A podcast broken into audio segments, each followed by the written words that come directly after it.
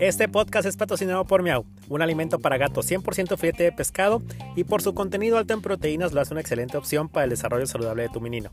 Adquiere tu Miau a través de nuestra tienda en línea en miau.mx, donde en sencillos pasos puedes obtener el producto directo a la puerta de tu hogar. Si quieres un producto gourmet 100% filete de pescado, Miau es tu opción. Y recuerda que al comprar Miau apoyas una empresa 100% mexicana y a la creación de este tu podcast.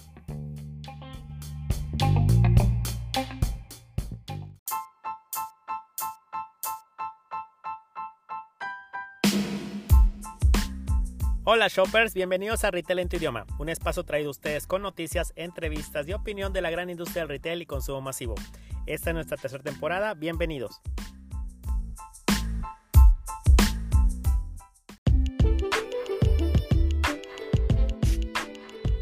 Hola shoppers, el 8 de marzo se celebra en todo el mundo el Día Internacional de la Mujer, una fecha que busca visibilizar la lucha por la igualdad de género y el empoderamiento de las mujeres.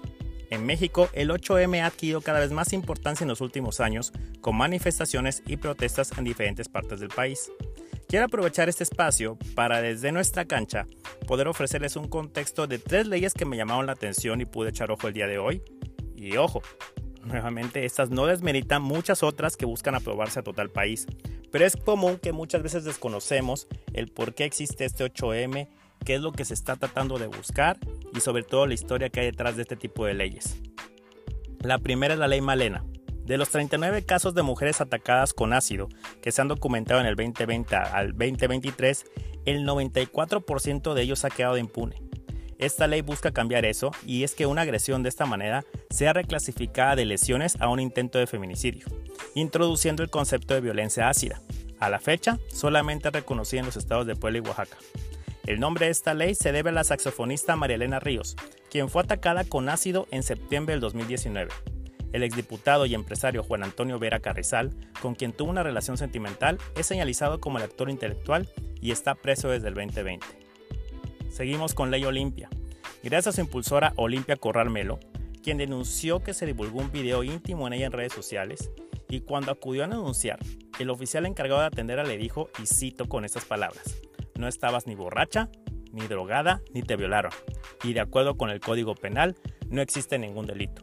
Esta situación llevó a escribir una iniciativa que hoy es la Ley Olimpia, un conjunto de reformas legislativas encaminadas a reconocer la violencia digital y sancionar los delitos que violen la intimidad sexual de las personas a través de los medios digitales. Actualmente dicha ley está aprobada en diversos estados de la República y a nivel federal. Por último es la Ley Sabina, que tiene como objetivo proteger a las infancias de los deudores alimentarios morosos. Es impulsada por Diana Luz Velázquez Ruiz, madre de Sabina, una de las tantas que viven en México sin que el padre responda por su manutención.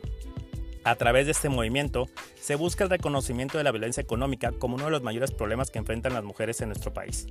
Una de las principales propuestas es la creación de un registro nacional de deudores alimentarios, que sea operado por el Poder Judicial y que los deudores sean incluidos en el buro de crédito para que se les niegue cualquier acceso a un beneficio bancario. En el contexto de retail en México, algunas empresas han decidido sumarse a esta conmemoración del 8M con iniciativas como descuentos de productos diseñados por mujeres, campañas sobre la concientización sobre la igualdad de género y el empoderamiento femenino, la promoción de marcas y productos que tienen un enfoque de género mientras que otras han donado parte de sus ventas a organizaciones que promueven la igualdad de género y la lucha contra la violencia hacia las mujeres. En los últimos años, también varias empresas del rubro han implementado políticas y medidas para promover la igualdad de género en sus espacios de trabajo, como la implementación de programas de capacitación para la prevención del acoso sexual y la discriminación, la promoción de mujeres en más puestos de liderazgo y la garantía de la igualdad salarial entre hombres y mujeres. Sin embargo, también ha habido críticas por parte de algunos sectores que consideran que estas iniciativas son más bien oportunidades comerciales disfrazadas de un compromiso social y no abordan de manera real los problemas estructurales de desigualdad y violencia que afectan a las mujeres en México. En el último reporte resultado por la consultora Hayes, que dieron alrededor de, de voz a mil mujeres en toda Latinoamérica, en los países de Brasil, México, Chile y Colombia, hubieron estos hallazgos clave.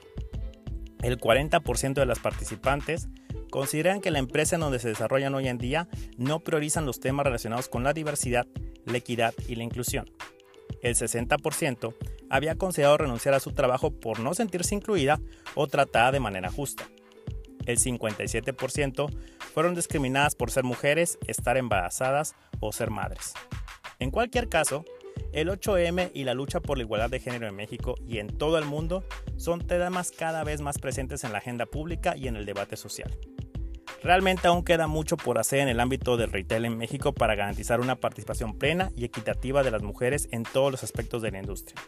Por ello, el Día Internacional de la Mujer se presenta como una oportunidad para reflexionar sobre los retos que enfrentan las mujeres en este sector y para seguir trabajando juntos hacia una sociedad más justa e igualitaria.